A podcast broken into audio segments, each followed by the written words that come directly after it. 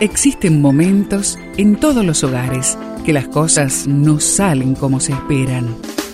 Susana y Gustavo Piñeiro te traen soluciones para tener un hogar diferente y duradero. Quédate con nosotros, porque ahora comienza Hogares de Esperanza.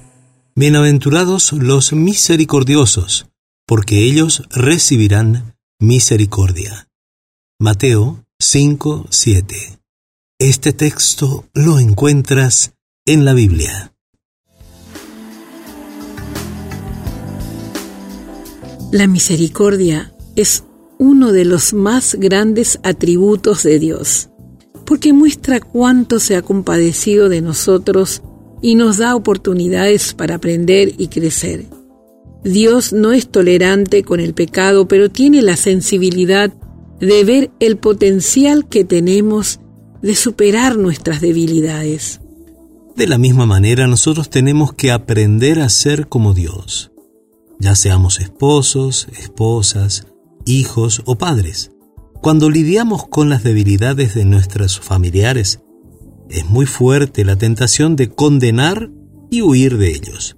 No obstante, Dios nos pedirá cuentas por la medida con que medimos y juzgamos a nuestra familia. No importa qué lugar ocupemos dentro de la familia, debemos asumir el mismo sentir que hubo en Cristo, que no escatimó el ser igual a Dios y se humilló entre nosotros para darnos la oportunidad de aprender de Él. Nadie supera sus debilidades en un ambiente de condenación. No obstante, cuando usamos la misericordia, las actitudes de amor, aceptación y perdón, afloran en nuestro diario vivir y entonces se logran las condiciones ideales para que todos crezcamos juntos. Te invito a tener una conversación en la familia sobre el tema de la misericordia de Dios, ya que si no la tuviésemos, hubiésemos sido consumidos.